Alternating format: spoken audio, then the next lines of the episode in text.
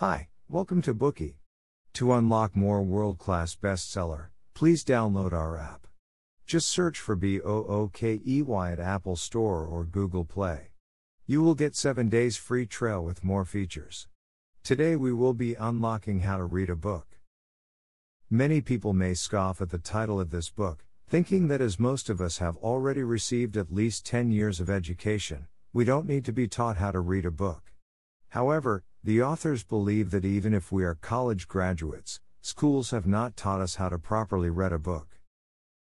Although we browse the internet for a variety of information, and sometimes even read novels for entertainment, this book suggests that while such type of reading is informative and entertaining, it does not help us improve our understanding and minds. We can only attain true growth when we read books that seem to surpass our abilities. Moreover, our perspectives on how to read are not entirely correct. For example, many people think that reading is just another form of listening, it is a passive acquisition of information. However, the authors of this book refute such a view. They suggested that the reception involved in reading is not an act as simple as inheriting a fortune, it is rather more similar to a catcher catching a ball during a baseball game. The catcher's active initiative to catch the ball, is the same active intention as that of the pitcher and hitter. Therefore, reading is also an activity that requires an active initiative. The more intentional you are, the better the effect. In another example of our inaccurate perspective of reading, some people apply the same speed and reading method to whichever book they are browsing. But in fact, we need to apply different speeds and methods when reading different books. Such is the importance of how to read a book, a reading guide which will offer you detailed guidance for reading. Since its first publication in 1940, it has received a positive reception in many Western countries, leading it to being republished several times.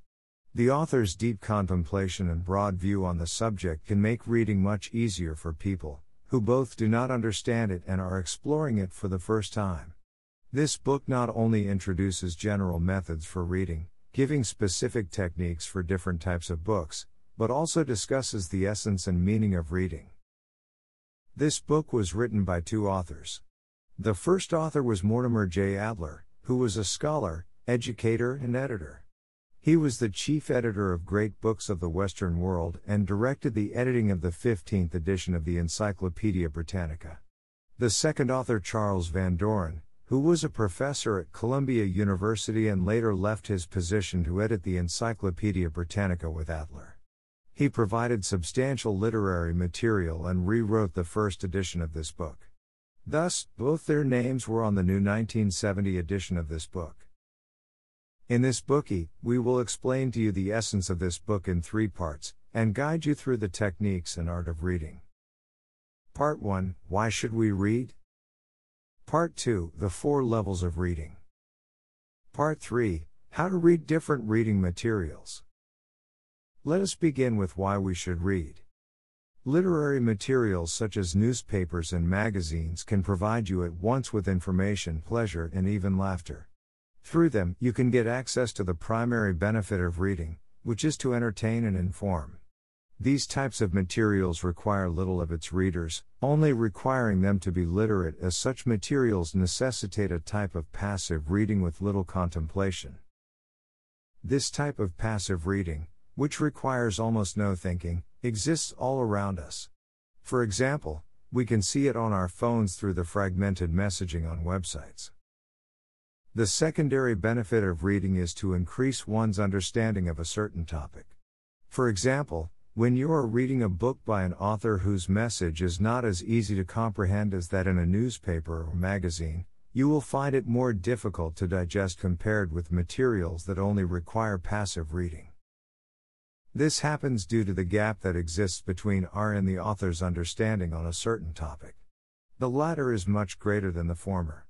What we need to do at this point is to read carefully by training our eyes before the words, and deliberate continuously over passages, in order to gradually make obscure concepts clearer. You will slowly come to understand the author's message, and your understanding will improve during the process. It is only through constantly challenging our understanding, actively reading, and deliberately trying to follow the author's message, that we can avoid becoming an uncritical reader. An uncritical reader is one who reads a lot, but does not fully understand what they have read. They don't care about whether or not they have understood the intention of the author, nor whether or not they have gained anything in the process. This type of reading is equivalent to plugging your ears and finishing the book just through browsing it with your eyes. The only concern with this type of reading is about the amount of books read, which is itself illusory. Following this trend leads to ignorant and uncritical reading.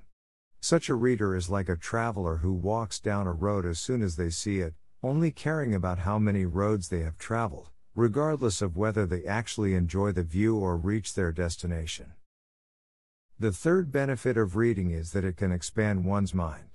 Our minds are just like muscles. If we don't continuously use them often, they can become weak. Reading in order to expand and grow our understanding is just like training our muscles, it can prevent the mind from deteriorating by slowing the decline of our mental capabilities. Our mind and body do not develop simultaneously. The growth of the body is limited, it reaches its peak when people turn 30, where from there it gradually deteriorates. The growth of the mind, on the other hand, is indefinite. As long as the mind is still there, it can continue to grow and develop. For example, Charles Munger, who was introduced in one of our bookeys, Poor Charlie's Almanack, still read books whenever and wherever possible at the age of 95. He could even read 20 books a week. Charles Munger's children teased him by calling him a walking book. Maybe it was actually due to his diligent reading that he could still be clear minded and mentally acute at the age of 95. He was able to think, make investments, and read books. That was the first part of this bookey. We have learned the three benefits of reading.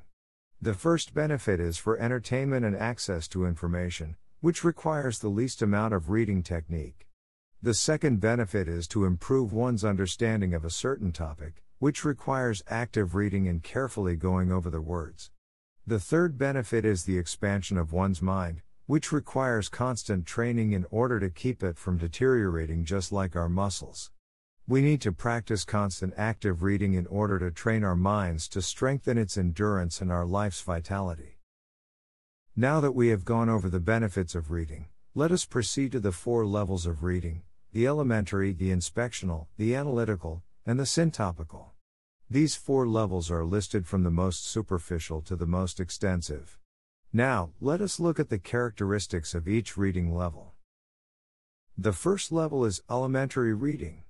This is the lowest of the four levels and can be achieved once you can read and understand the symbols made on paper.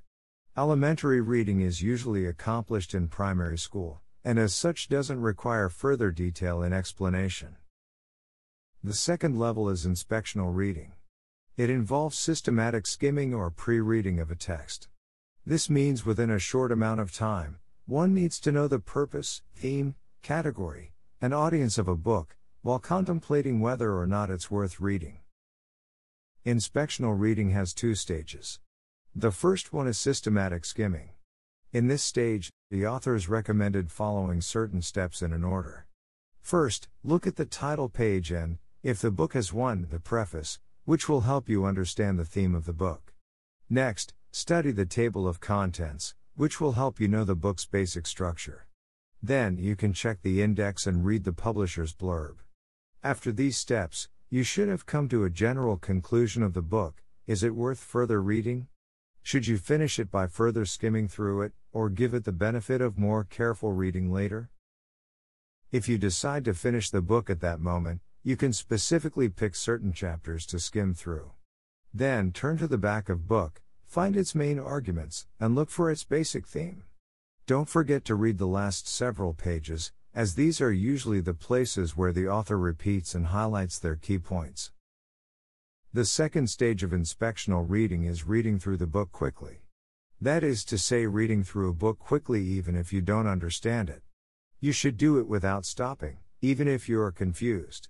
After you have read it once, even if you have only understood half of its content, they will help your overall comprehension when you decide to reread it. After this, if you feel like the book is worth the time for further analysis and understanding, you should use analytical reading. Now, let us proceed to the third level analytical reading. Analytical reading involves comprehensive and complete reading. Francis Bacon once remarked that some books are to be tasted, others to be swallowed, and certain ones to be chewed and digested. Reading a book analytically falls into the latter category, it requires us to chew and digest the book. Analytical reading is divided into three stages. The first stage is finding out what a book is talking about. In this stage, we need to complete four steps. The first step is to identify the type of book, such as whether it is theoretical, practical, or of another sort. The second step is to discover the theme of the book, and then summarize the entirety of its main contents, while using the shortest possible sentences. Then, we need to find out the structure of the book and draw its mind map or outline. The authors remind us that in this step, when we summarize the structure of the book, we do not necessarily have to follow its original structure. Here, you can make conclusions based on your own understanding. The final step is to find out the questions the author is trying to ask or solve. Most authors write a book with one or several questions in mind, in which the book is the product of the author's answers to these questions. When we uncover the author's questions, we can then also uncover the structure of their book. When you have completed the above four steps, you have accomplished the first stage of analytical reading. Now let us proceed to the second stage, which is to understand the specific content of the book. This stage also includes four steps. Let's look at them one by one. In the first step, you need to find the most important keywords in the book and understand the precise meaning the author created behind them. Finding and understanding these keywords is the prerequisite for reaching a consensus with the author on the book's main ideas. It is also important to understand the technical vocabulary used by the author if you are reading highly specialized books. For example, in the case of reading Adam Smith, words such as wealth, capital, wages, commodity, and price are the technical vocabulary used. We can better understand the intention of the author when we have understood the specific definitions that have given to them in their book. In the second step, you need to highlight the important sentences in the book and discover its main idea. After this step, you need to organize the author's points in order, and use notes to reconstruct the chain of causality in the book. This helps in comprehending the logic and intention of the author's discourse. After you have completed these three steps, you can begin the final step of this stage, which is to determine which questions the author has indeed solved. Next is the third stage of analytical reading, which is to fairly judge a book. The authors remind us that before we judge a book, we must first understand it. Otherwise, our judgment may be too rash. Moreover, you should not fuss over every little detail and give the book a chance. If you truly believe that a book is in fact not very good, you should be able to give specific arguments as to why this is the case. Those are the three stages of analytical reading. Now, let us talk about the fourth level of reading, syntopical reading. Syntopical reading is the highest of all reading levels. It is both the most complicated and systematic way to read. The authors believe that most university students should have learned syntopical reading before graduating. Syntopical reading involves selecting and reading related books covering the same topic in order to obtain a comprehensive understanding of an issue. In syntopical reading, you should imagine yourself as a scholar who is interested in a certain issue and wants to dive into investigating and researching it. For example, if you are going to write an article on the subject of war, you must first find books on the topic. As such, do you need to read novels containing descriptions of wars, such as Gone with the Wind, War and Peace, and The Charterhouse of Parma? No. The reason is because in these novels, war is simply part of the story's background. Their primary focus is on human survival and struggle, and does not involve the study of war itself. Therefore, these books should not be included in the scope of your syntopical reading. So, how should we proceed with syntopical reading? The authors proposed five steps. Step 1 is to find relevant passages. Here, you must use inspectional reading to quickly find the passages you need. The second step is to understand the answers of different authors to the same question, and reframe these answers in your own words, so that you can use the books in a manner that works for you. The third step is to clarify the problem. Syntopical reading is a question oriented method of reading. In order to prevent you from getting lost in abundant texts and materials, or forgetting about the original purpose behind your reading, you should first list the questions that interest you most. Then, you should see how the authors answer them and make a list of their different responses. Step 4 is to define the issues. You might think that since we have already raised questions, the issue in which we are discussing should also be clear. So, why should we bother defining the issue? This is because sometimes, in the answers we have collected, we may unexpectedly discover that there is a complicated side to the question. For example, you may find that the author's opinions are different from each other, because they approach the question from different perspectives. At this point, you may need to make certain adjustments to the question you originally posed in order to make it a better question to answer and explore. The last step of syntopical reading is to analyze and discuss, understand the key points of each answer, and put these answers together in a specific order. When putting answers together, it is necessary to be neutral towards each point of view, and present the answers from different stances of the issue as comprehensively as possible. On this basis, you can form your own reading report. If you can master syntopical reading, you are to some extent an amateur scholar. The first three levels of reading should be enough to complete a general reading. One should systematically skim and pre read a book through inspectional reading. Then, one can proceed to a deeper level through analytical reading once it is clear that the book is a good one. When deep reading, one should also mind their speed of reading. Many people slow down when they run into spots that interest them, and speed up when they run into abstruse sentences. This is in fact incorrect. The French scholar Pascal once said, When we read too fast or too slowly, we understand nothing. The correct way is to slow down when we run into abstruse sentences and patiently deliberate over them. Alright, that was the content of the second part. We have learned the four levels of active reading. The first is elementary reading, which is to understand writing symbols, letters, and characters. The second is inspectional reading, which is to quickly understand the main content of a book by skimming and pre reading it. The third is analytical reading, which is a more comprehensive reading based on inspectional reading, which analyzes the keywords, sentences, and rhetoric of a book in a more profound manner in order to objectively judge a book based on a comprehensive understanding of its content. The final is syntopical reading, which is the acquisition of a comprehensive understanding of certain issues by reading books that address related topics. Today we are just sharing limited Bookey.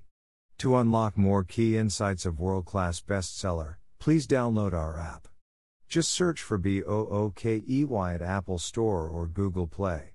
You will get 7 days free trial with more features.